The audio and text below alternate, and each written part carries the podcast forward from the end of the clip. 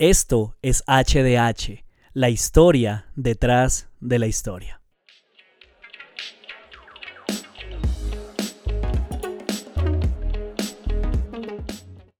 Iniciamos con la clase número 3. ¿Cuál fue la invitación de Jesús para las personas a las que él, con las que él hablaba? ¿Cuál era la invitación? Ahí, sígueme. Y la invitación era convertirse en una palabra en hebreo que la pastora ahorita mencionó. Talmidim, ¿cierto que sí? ¿Qué significaba eso? Discípulo o aprendiz. Entonces, seguir a Jesús significaba, creo que ahí estaba la diapositiva anterior, o la que sigue, la que sigue. Ser discípulos de Jesús significa ordenar nuestra vida alrededor de tres objetivos, que son los que hemos estado repitiendo una y otra vez. Estar con Jesús, ser como Jesús y hacer lo que Jesús hizo. Entonces, la primera semana sencillamente hablamos de lo que implicaba ser un discípulo. La semana pasada hablamos acerca de lo que significaba estar con Jesús y hoy vamos a hablar acerca de lo que significa ser como Jesús. Así que si usted tiene su Biblia, esa es una de las tareas que nos hemos propuesto y es cargar la Biblia en físico. Para que usted la pueda rayar, para que la pueda, eh, le pueda hacer anotaciones. Y como estamos hablando de Jesús, pues vamos a ir al Evangelio de Lucas, capítulo 6, versículos 39 y 40. Lucas, capítulo 6, versículos 39 y 40. Desde ahí vamos a partir. Entonces dice la palabra del Señor. Luego Jesús les dio la siguiente ilustración. ¿Puede un ciego guiar a otro ciego? ¿Cuál es la respuesta? No. ¿No caerán los dos en una zanja? Los alumnos, escuchen bien, los alumnos, los discípulos no son superiores a su maestro, pero el alumno que complete su entrenamiento se volverá como su maestro. La reina Valera dice, será como su maestro, será como su maestro. ¿A quién le estaba escribiendo? Bueno, ¿a quién le estaba hablando más bien Jesús? A los fariseos porque ellos se jactaban de que eran guías de todo el pueblo, de que ellos eran el ejemplo, y sin embargo Jesús los llama ciegos. Les dice, ustedes se están enfocando en las cosas incorrectas porque aun cuando le enseñan a la gente a cambiar por fuera, por dentro todavía siguen siendo exactamente los mismos. Y una y otra vez ustedes se van a dar cuenta que en las escrituras Jesús, eh, bueno, Dios menciona que lo que a Él más le importa no es lo que está por fuera, sino lo que está por dentro. Entonces Jesús reprende a los fariseos precisamente por eso, pero luego les dice que la meta de todo discípulo es llegar a ser como su maestro. Ese es el objetivo. De hecho, ahí usted lo pudo leer. La meta es esa. Y mencionan un detalle bien interesante. Dice, y al, final, al finalizar su entrenamiento, quiere decir que antes de llegar a ser como el maestro se requiere un entrenamiento, se requiere un proceso, se requiere tiempo para poder cambiar profundamente. Ahora, quiero que vayamos a la segunda carta del apóstol Pablo a los Corintios. Vamos construyendo pues la, la idea. Segunda carta a los Corintios, versículo, capítulo 3, versículo 18.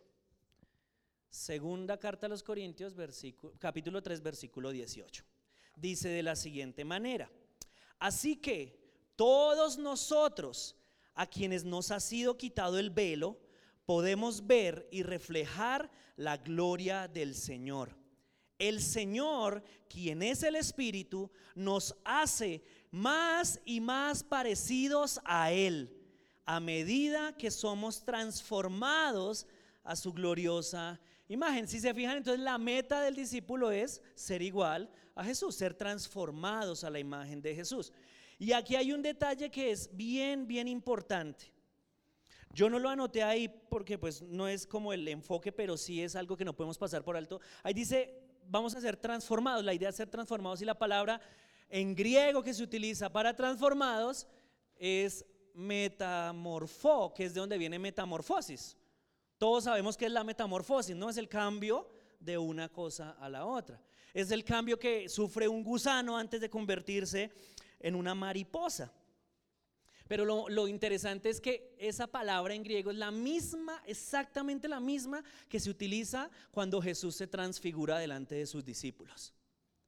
Entonces quiere decir que la idea de caminar con Jesús es que un día literalmente nosotros podamos reflejar todo, lo, todo el carácter de Cristo en nuestras vidas. Que seamos igualitos, igualitos a Él, que hablemos como Él habla, que caminemos como Él camina, que vivamos como Él vivió. En otras palabras, que seamos personas irreconocibles. Yo no sé si a usted alguna vez le pasó luego de empezar a caminar con Jesús, que precisamente luego de un tiempo usted se encontró con alguien y la gente dijo, usted no se parece, usted ya no habla, usted ya no se comporta como se comportaba antes. Precisamente esa es la meta. Pero la meta suprema es llegar a ser igualitos a Jesús. Y como vimos hace ocho días, todavía nos falta desarrollar ese fruto, ¿no? Sin embargo, pues estamos en ese proceso. Así que aquí hay una pregunta importante. ¿Es posible no, ahí no está. ¿Es posible llegar a parecernos a Jesús? ¿Es posible ser transformados a la imagen de Jesús? Sí. Esa es la respuesta. Sí, Pablo lo acaba de mencionar, Jesús también lo mencionó. Sin embargo, ¿cómo es que llegamos a hacerlo? Es lo que vamos a hablar hoy. Cuando, cuando yo empecé a estudiar la maestría, mi, mi, enfoque básicamente estaba centrado en que yo quería aprender más acerca de la Biblia, de griego, de hebreo, todo eso. Pero a mitad de la carrera más o menos, no, antes de la, de la, mitad de la carrera, uno inicia una etapa que se llama formación espiritual. La carrera está dividida en la parte teológica y la parte de formación espiritual. E increíblemente, el énfasis que le da la universidad no es a que usted sepa leer griego, ni sepa hebreo, ni sepa entender las escrituras, sino que su vida de verdad sea transformada como discípulo de Jesús. Entonces cuando empezamos a, estudiar lo que era la formación espiritual, yo me di cuenta que, que Carlos, el cristiano Carlos, eh, vivía una vida espiritual superficial en muchos aspectos a pesar de haber crecido en la iglesia. A pesar de, de, estar desde los seis años en la iglesia y ya casi 30 años en la iglesia, me di cuenta de que todavía hay áreas que yo no le había permitido que el Señor tocara. Áreas que todavía eran inmaduras. Y es posible pasarse toda la vida en la iglesia, llegar a la vejez y nunca haber madurado, nunca haberse parecido realmente a Jesús. Porque todavía nos enoja lo que siempre nos enojó desde el principio, todavía nos molesta, todavía eh, sacamos las mismas excusas. Y yo creo que todos tenemos un área en la cual reconocemos que no hemos crecido como deberíamos crecer a pesar de que ha pasado el tiempo. A pesar de que nos hemos leído la Biblia de pasta a pasta una y otra vez, seguimos siendo los mismos en ciertas áreas. Y entonces eh, partimos de, de una idea y es que la vida espiritual, este es un dibujo, la verdad es, yo no soy bueno dibujando, pero es un dibujo que representa muy bien lo que puede llegar a ser la vida espiritual.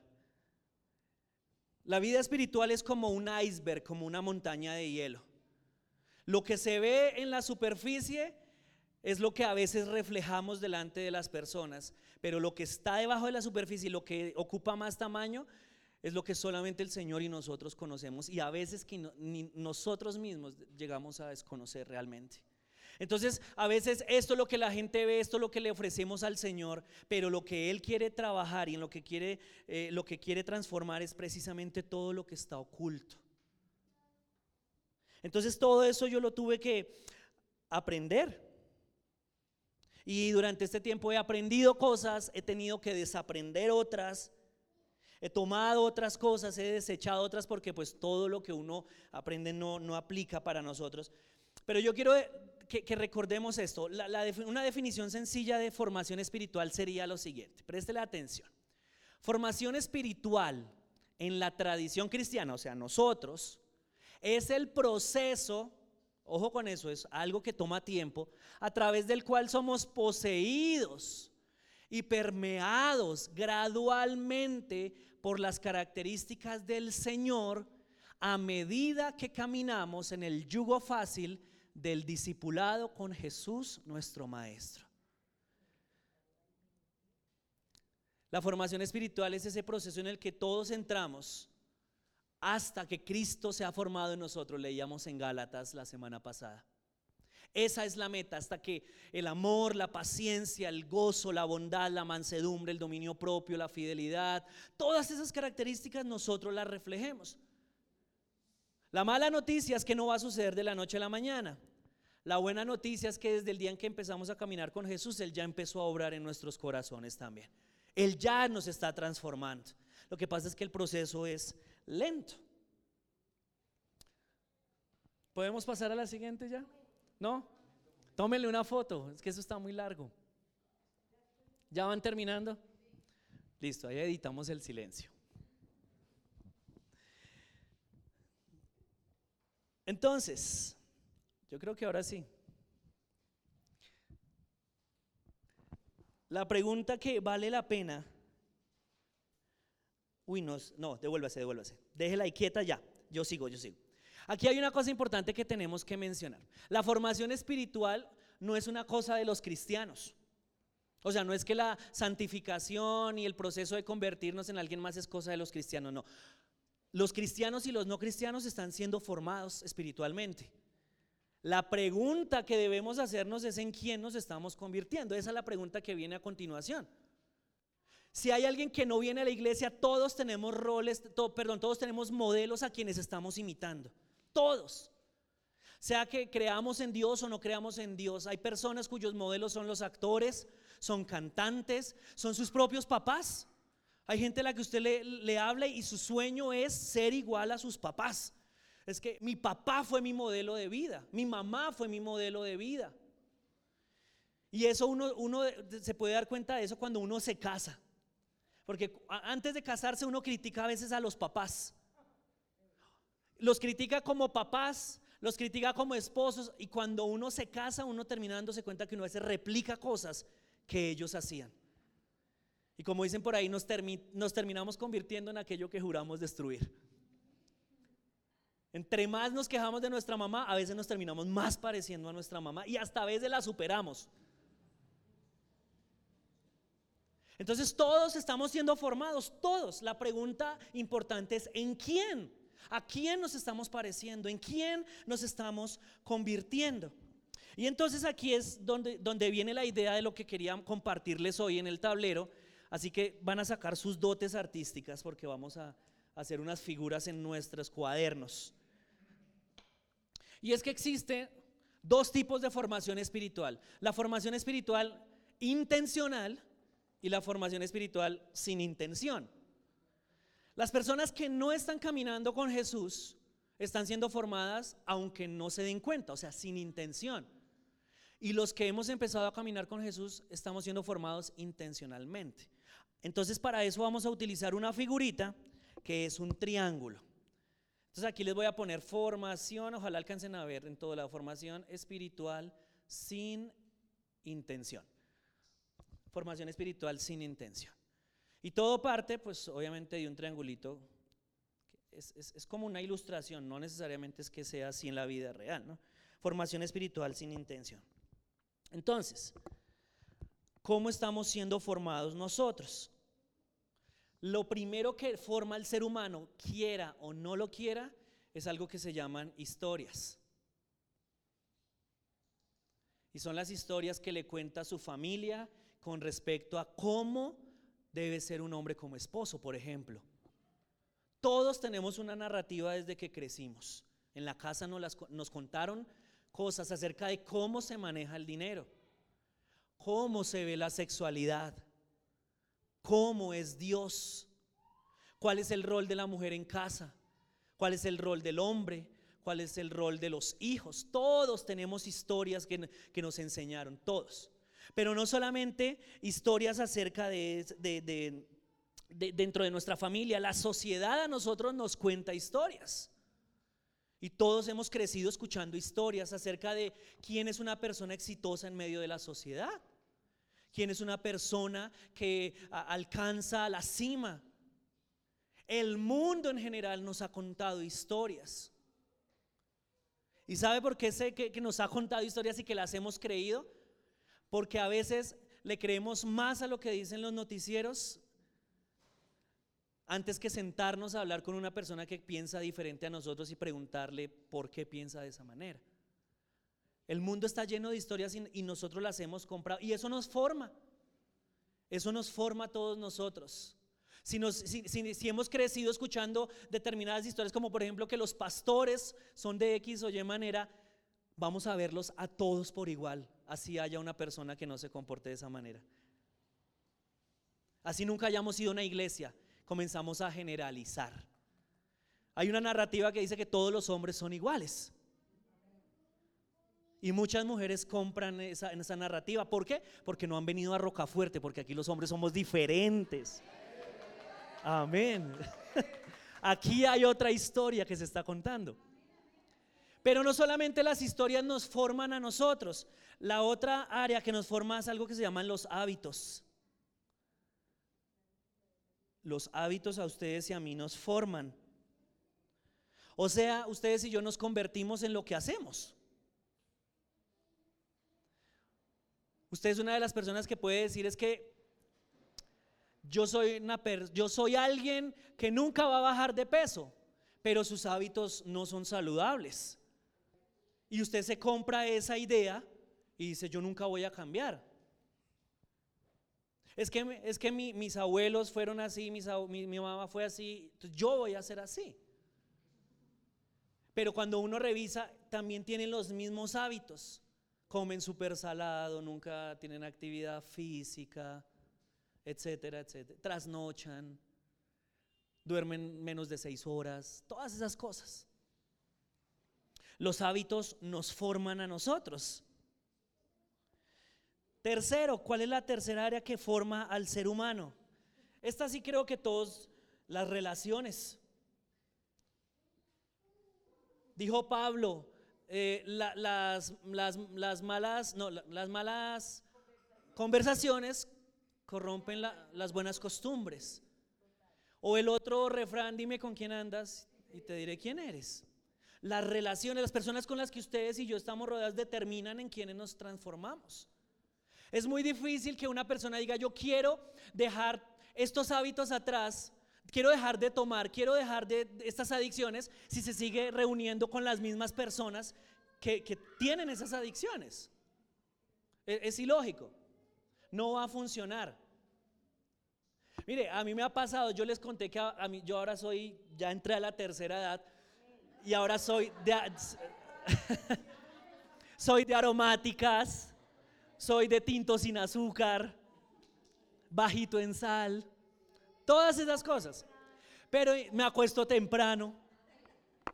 Pero increíblemente, a medida que va pasando el tiempo, las personas que comparten con uno, cuando ya lo ven a uno desarrollando esos hábitos, terminan copiando esos hábitos.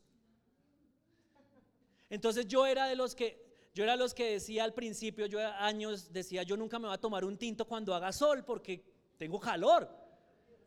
Pero luego entré a, ser profesor y los profesores les encanta tomar tinto cuando hace sol. Y entonces ya comencé yo a tomar tinto cuando hacía sol y uno decía, qué rico el tinto cuando hace sol. Y ahora uno, digamos en la familia, Lady ya ha aprendido cosas y entonces ya llegan las 3 de la tarde y me dice, ¿tintico qué? Las relaciones, aun cuando uno crea que no, aun cuando uno crea yo soy más fuerte que determinadas personas, no, todas las relaciones, mucho o poco nos están influenciando. Y entonces terminamos convirtiéndonos en esto. Y por último, aunque usted crea que no, aquí en el centro, una de las influencias que tenemos nosotros se llama la ciudad donde vivimos. Los de Soacha vivimos diferente a los de otros, lugares. Los que vivimos acá tenemos costumbres que nos hacen únicos. Somos ñeros, sí.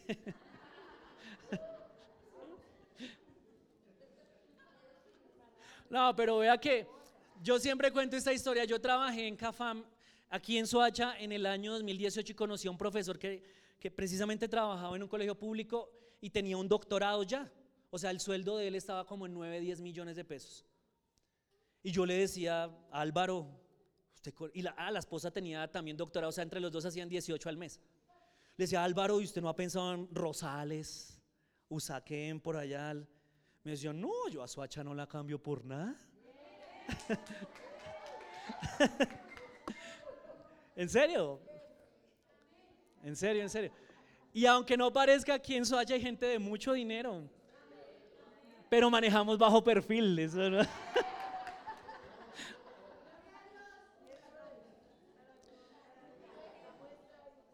Entonces, las costumbres del lugar donde vivimos se nos van pegando y nos van formando. Miren, yo recuerdo que hace, creo que la última vez que fui al pueblo donde yo nací, en Boyacá, cuando yo llegué, yo, para ese entonces yo tenía como unos 12, 13 años y cuando llegué, todos los chinos del pueblo me decían que había llegado el gomelo. Yo decía, yo viviendo en Suacha y gomelo para ellos, que porque mi acento era diferente. No pasaron siete días y yo ya tenía el acento de allá. Entonces ya ahora era el boyaco. Pareciera que no, pero el lugar donde vivimos, la cuadra donde vivimos, los vecinos que tenemos, todo eso nos termina influenciando a nosotros. Todo eso, y uno no se da cuenta y estamos siendo formados sin intención. Pero ahora, ¿qué es lo que nos compete a nosotros? ¿Cómo somos formados para parecernos a Jesús? Antes de hacer el triangulito de la formación espiritual intencional, necesitamos derribar dos mitos. Y el número uno es que solo basta con conocer la Biblia. Solo es suficiente con leerme la Biblia para ser transformada. Solo necesito memorizar versículos para ser, para ser otra persona. Solo necesito cambiar mi vocabulario y ahora decir hermano y hermana y Dios te bendiga con cada, cada frase o amén o yo, yo reprendo, arrebato y desato, todo eso. No. Resulta que eso es un mito. Y necesito echarles aquí un cuento rápido. Martín Lutero fue el que eh, clavó las 95 tesis para que la iglesia fuera reformada. Y una de las propuestas centrales de él era que la iglesia volviera a enfocarse en la palabra y en el sacramento. ¿Y qué es el sacramento? La Santa Cena. Porque aunque usted no, no lo sabía quizá, la iglesia primitiva, la iglesia que leemos en, en, las cartas de los apóstoles, los cultos no estaban centrados alrededor de la predicación ni de la alabanza. El centro de la reunión del domingo en la iglesia era la Santa Cena. Para eso se reunía la iglesia, para como cuerpo de Cristo comer el cuerpo y beber la sangre. Ese era el centro. Y la predicación y las canciones eran como algo que se estaba ahí, pero no era lo más importante. Y Martín Lutero dice, es necesario que volvamos a eso. Sin embargo, cuando, cuando el Evangelio comenzó a, a moverse por Europa y llegó a América, nuestro continente, ¿cuál creen que se convirtió el elemento central del culto? La predicación. Entonces todo gira y hasta el día de hoy, si usted se fija, mucha gente dice, yo no me puedo perder la alabanza, pero voy a llegar a la predicación. O sea, no importa si me pierdo el culto de oración, tengo que llegar a la predicación y se convirtió en el centro de todo lo que era el servicio. Y no quiere decir que esté mal. Pero entonces eso hizo creer a muchas personas que la predicación, una predicación iba a ser suficiente para que sus vidas cambiaran. Entonces, si hoy la predicación está lo suficientemente ungida, mi vida no va a ser la misma. Y nos acostumbramos a buscar y a calificar y a evaluar esta predicación, sí, esta predicación, no tanto, porque pensamos que ese era el centro de todas las cosas. Y entonces llegamos a la conclusión de que la información, más información, acumular más información es lo que nos puede cambiar. Y resulta que eso, más que estar alineado con la Biblia, está alineado con la filosofía. Porque hubo un tipo que se llamó René Descartes. Y el man tenía una frase que era, pienso y luego existo. Entonces, acumulo información y luego soy otra persona. Y la vida cristiana no es así. Desafortunadamente en la vida real no pasa eso, porque muchos de nosotros hemos salido inspirados por una predicación y al salir de esa puerta perdimos todo. Porque el que se nos atravesó mal en el parqueadero, o el esposo no nos quiso invitar a almorzar, o encontramos desorden en la casa, hasta ahí duró la transformación. Así aquí hayamos llorado. Entonces no es que Precisamente la palabra sirve para inspirarnos a cambiar, pero no podemos depositar todo el peso sobre eso. E, pero, pero así aprendimos. La predicación del domingo no es suficiente. Escucharse un podcast no es suficiente, ver una predicación en YouTube no es suficiente, escuchar a Enrique Gómez o la emisora de su preferencia no es suficiente. Desafortunadamente no es así. Porque si de verdad con solo pensar en algo nuestra vida fuera transformada, pues, eso sería súper fácil. Decir, usted levantarse mañana y decir, hoy quiero ser una persona amorosa, hoy, hoy voy a ser una persona amorosa. Y ese día usted se convierte en un teletubi, en el oso cariñosito. Eso sería espectacular, pero no es así. Hoy voy a ser, hoy, a partir de hoy voy a ser una persona generosa.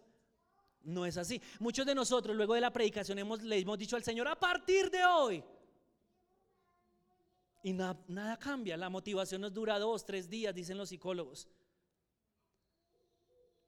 Entonces, esa es una de las primeras cosas que necesitamos repensar. Una predicación no es suficiente. Mito número dos.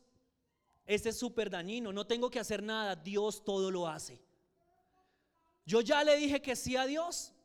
Él se encarga de todo lo demás. Ustedes se acuerdan, hace muchos años hubo una película que se llamó Matrix. Y en una escena Matrix, eh, Neo, y está con, ¿cómo se llama? Trinity. Y estaban por allá en un lugar y necesitaban un helicóptero. ¿Y qué le dicen al tipo que está fuera de la Matrix?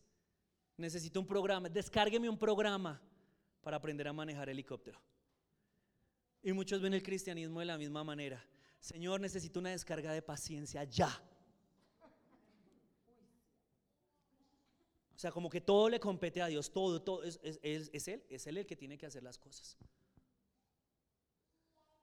Y resulta que hay una, una, una frase que a mí se me quedó grabada desde hace mucho tiempo y es, sin Él no podemos, pero sin nosotros Él no lo hará. Sin Él no podemos, sin Dios no podemos, pero sin nosotros Él tampoco va a hacer nada. ¿Qué quiero decir con esto? ¿Que Dios es capaz de transformar nuestras vidas sin que hagamos nada? Sí, pero Él busca que nosotros participemos de la transformación. No es que nos quedemos acostados en la cama y no pongamos de nuestra parte para ser transformados. Sin Él no podemos, pero sin nosotros Él no lo hará. La vida con Dios es un trabajo conjunto. Así como nos enseñan que para que un matrimonio prospere se necesita de dos, en la relación con Dios también se necesitan dos. Él ya está dispuesto, de hecho Él ya hizo el trabajo más pesado, pero Él espera que nosotros pongamos de nuestra parte. Entonces, ¿cómo se vería la formación espiritual intencional? O sea, a la que nosotros de verdad nos comprometemos. Es un triángulo igual. Obviamente esto no es como que la última palabra, pero sí es algo que nos ayuda a entender cómo podemos ser transformados. Entonces, en vez de las historias que nos cuenta el mundo, un discípulo de Jesús necesita las enseñanzas de Jesús. Pero luego usted no dijo que la predicación no es suficiente. Sí, la predicación es apenas uno de los elementos que compone la formación espiritual.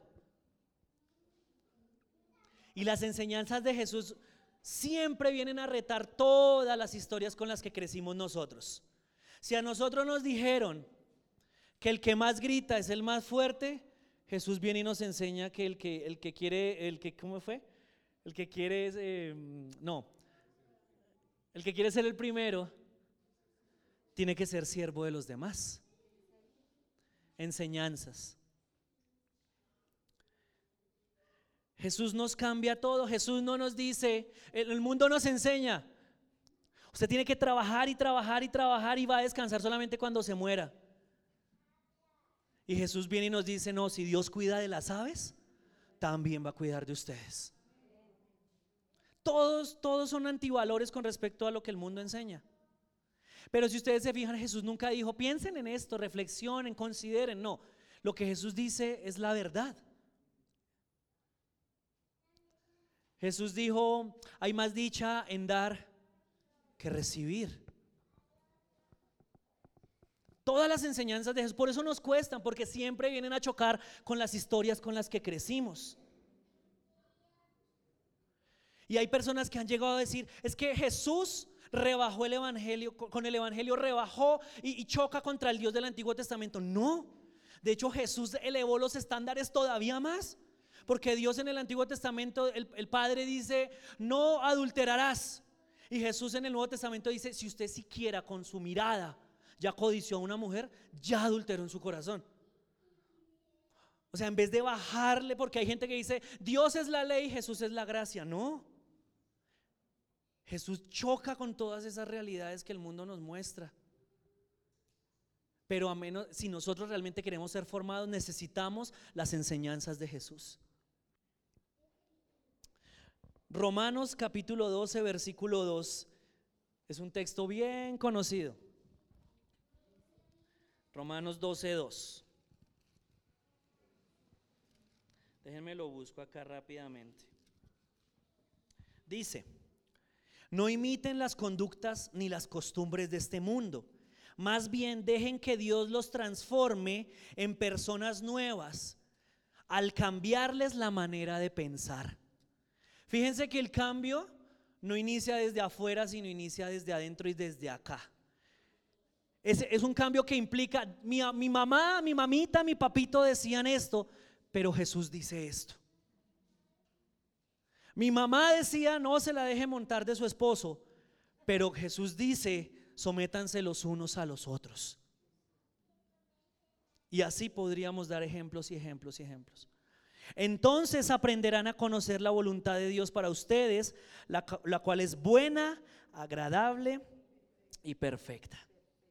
Entonces, número uno, necesitamos las enseñanzas. Ay, espérense que se me olvidó anotar acá. Formación espiritual intencional. Ya. ¿Qué es lo otro que nos forma a nosotros? En vez de hábitos, prácticas. Y con esto nos seguimos refiriendo a las prácticas espirituales. En vez de pasarme cinco horas viendo una serie en Netflix, voy a dedicar unos minutos a leer la palabra y a orar. Antes de agarrar el celular como primera cosa en la mañana y lo último que tenga en la noche, voy a dedicar unos minutos a darle gracias a Dios por lo que Él ha hecho. Esas, antes de decir el domingo es el día en que me voy a quedar durmiendo hasta el mediodía, no, el domingo es el primer día de la semana y el Señor merece que yo le ofrende unas horas en la casa del Señor, en el templo. Esas son las prácticas espirituales. Y volvemos a lo mismo, no se trata de intentar, sino se trata de entrenar. Es una práctica constante. Y, relacionándolo con lo de la semana pasada, no es que ustedes y yo no podamos vivir y experimentar el fruto del Espíritu Santo, lo que pasa es que hasta ahora las ramas están creciendo, pero el fruto lo vamos a ver. Si nosotros seguimos caminando con el Señor, nos vamos a convertir en personas amorosas, en personas fieles, que alcancen la plenitud en todas esas áreas, personas pacientes, y las prácticas con el paso del tiempo nos van cambiando nuestros, van cambiando nuestros deseos y nuestros anhelos. Número tres, importantísimo. Si ustedes se fijan, hay algunas que se parecen. En vez de las relaciones, necesitamos algo que se llama comunidad.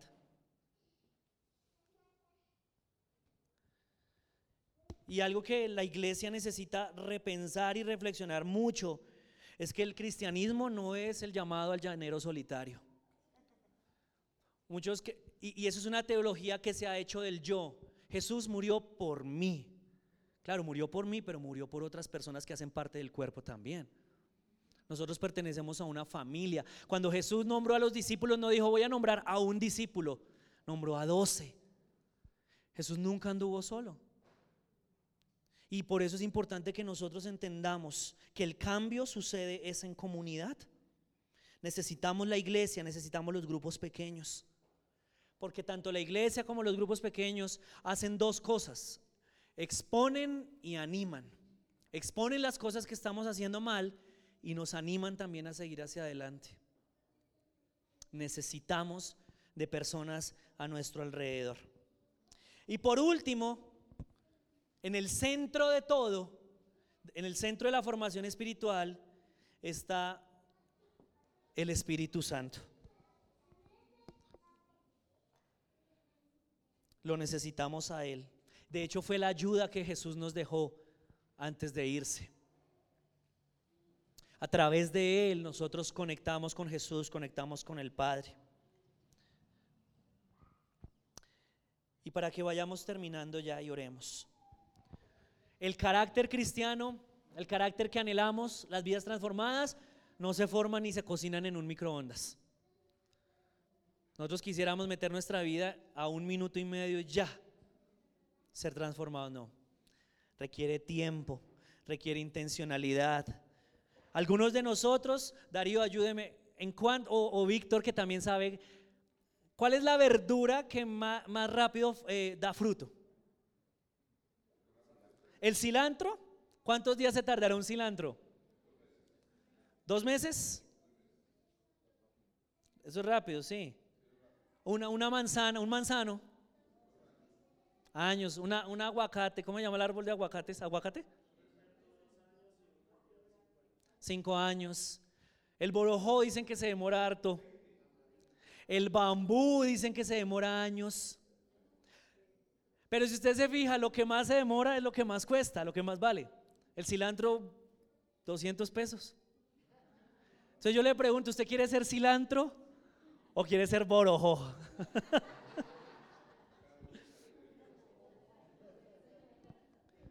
lo que vale la pena toma tiempo.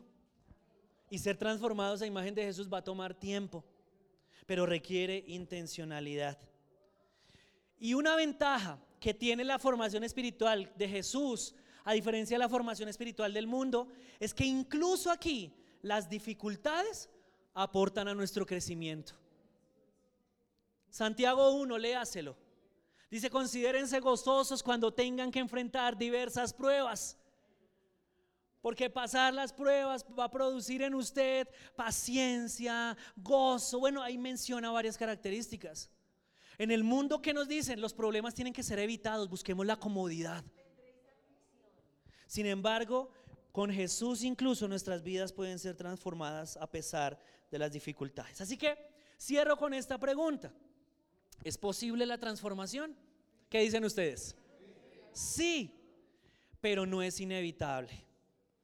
O sea, si una persona quiere ser transformada, pero nunca se compromete con Jesús, le van a pasar los años y va a seguir siendo el mismo. Y el asunto no es cuestión de salvarse o no salvarse, porque puede que nos si nos vamos para el cielo, pero no nos transformamos en las personas que podíamos llegar a ser. Y le aseguro, que Jesús murió por mucho más que para que usted no se vaya para el infierno, se lo aseguro. La vida cristiana es mucho más amplia que eso. Entonces, ¿qué debemos empezar a hacer? Dar pasos de bebé. No se vaya a poner metas que usted no va a cumplir porque va a terminar frustrado. ¿Cuáles son los pasos de bebé que usted puede empezar a dar? Tomar, ya lo hemos hablado, dedicar un tiempo diario para leer la palabra, tomar unos minutos para orar, hacer de la iglesia una vez a la semana mi compromiso, tomar un tiempo para descansar a la semana, tomar, no sé, si el Señor lo guía es un tiempo de ayuno una vez por semana, porque no es necesario que nos esperemos a los 21 días de ayuno en enero y en agosto. Yo alguna vez les dije, cuando ayunamos nosotros oramos con el cuerpo. ¿A qué lo está, ¿Cuáles son esos pasos de bebé que usted puede empezar a dar? Y termino con esta reflexión. ¿En quién se está convirtiendo usted hoy? ¿Cómo se ve en cinco años? ¿Será que en cinco años usted ve a Jesús fluyendo libremente a través de su vida? No hay nada más frustrante que llegar al final del año y mirar hacia atrás y uno decir, no, no hice nada. Sigo siendo el mismo. Eso es, doloroso preguntarse eso, pero es necesario. Y déjeme decirle eso, todos los que estamos acá sí podemos cambiar y transformarnos en quienes Dios quiere que nos transformemos. Aunque usted hoy diga, yo me siento estancado, le aseguro, leas el Salmo 40. Estábamos en el pozo de la desesperación y de allí nos saca el Señor. Pero ¿cuáles son esos pasos que usted puede empezar a dar para que de aquí a diciembre usted pueda decir, en el 2022 yo oraba por allá cada cuanto, pero por lo menos este año terminé orando 10 minutos fijos todos los días. Le aseguro que eso ya es progreso. Pero no podemos estar esperando ni que el pastor ni que la pastora con una imposición de manos cambie lo que a nosotros también nos compete. Tenemos que trabajar y tenemos que poner de nuestra parte. Una predicación nos puede inspirar, sí, pero hay otras cosas que el Señor quiere hacer también en nosotros. Así que yo le invito a que cerremos nuestros ojos para que oremos